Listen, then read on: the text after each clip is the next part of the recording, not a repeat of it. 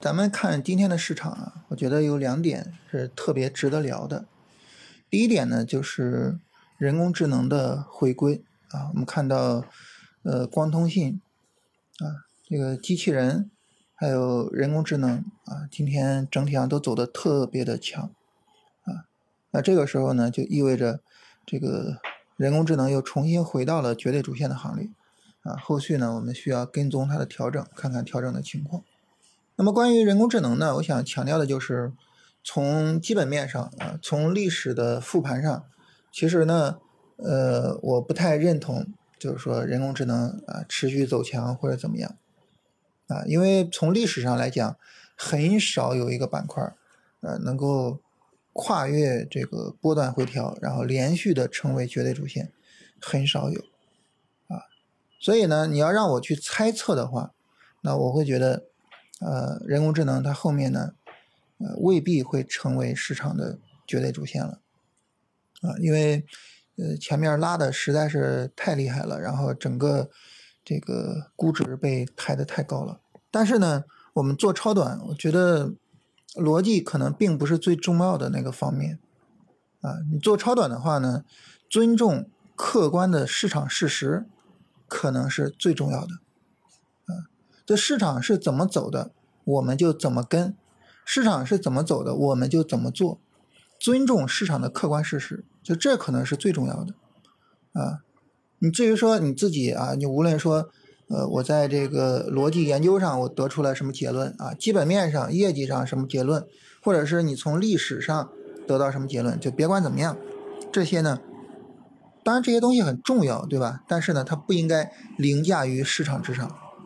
不应该说市场已经告诉我们，啊，板块走强了，啊，板块回到主线的行列了，我们还在那儿闷着头的说，哎，这板块就是不行啊，这板块就是不能做啊，什么什么什么，这个是不行的，啊，不能够以自己的这个主观的东西啊，以自己主观臆断的东西去取代市场的客观事实啊，千万不要这样。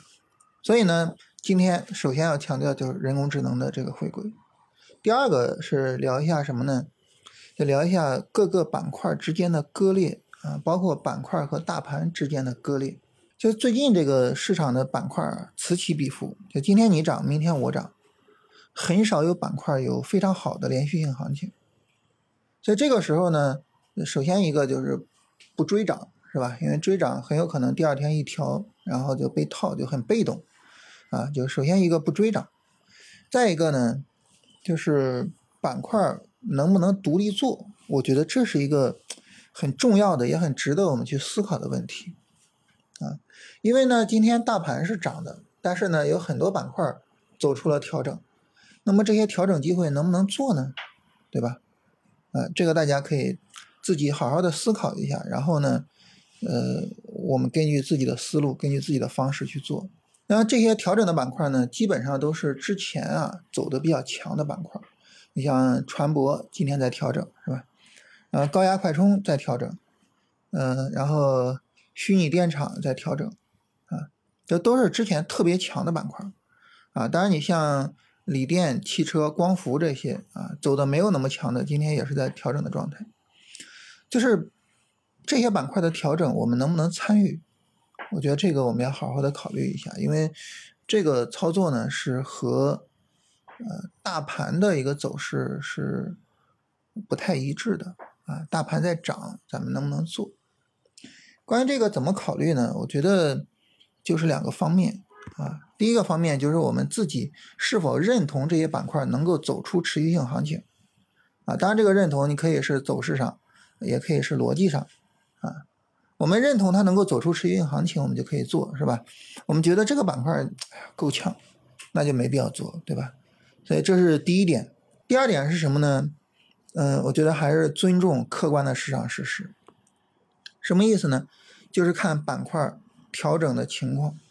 如果说呢，这个板块调整呢调的比较小，从尊重客观事实的角度，呃，应该做，我们就可以做啊。如果说这个板块调呢调的大了，啊，不应该做，不应该做呢，我们就可以不做。啊，所以我觉得从这两点上，啊，这两点上呢，这个我们自己是否认同这个板块，这是主观的；但客观的市场事实这个东西啊，它是客观的啊，调的大就是大，调的小就是小。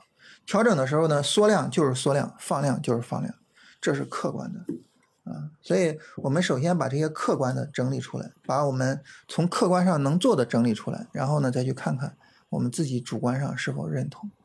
我觉得通过这个过程去思考呢，就能够得出结论来啊。就首先我要不要去独立做，再一个呢，如果独立做，哪些板块是能做的啊？我们很自然的就能得出结论了。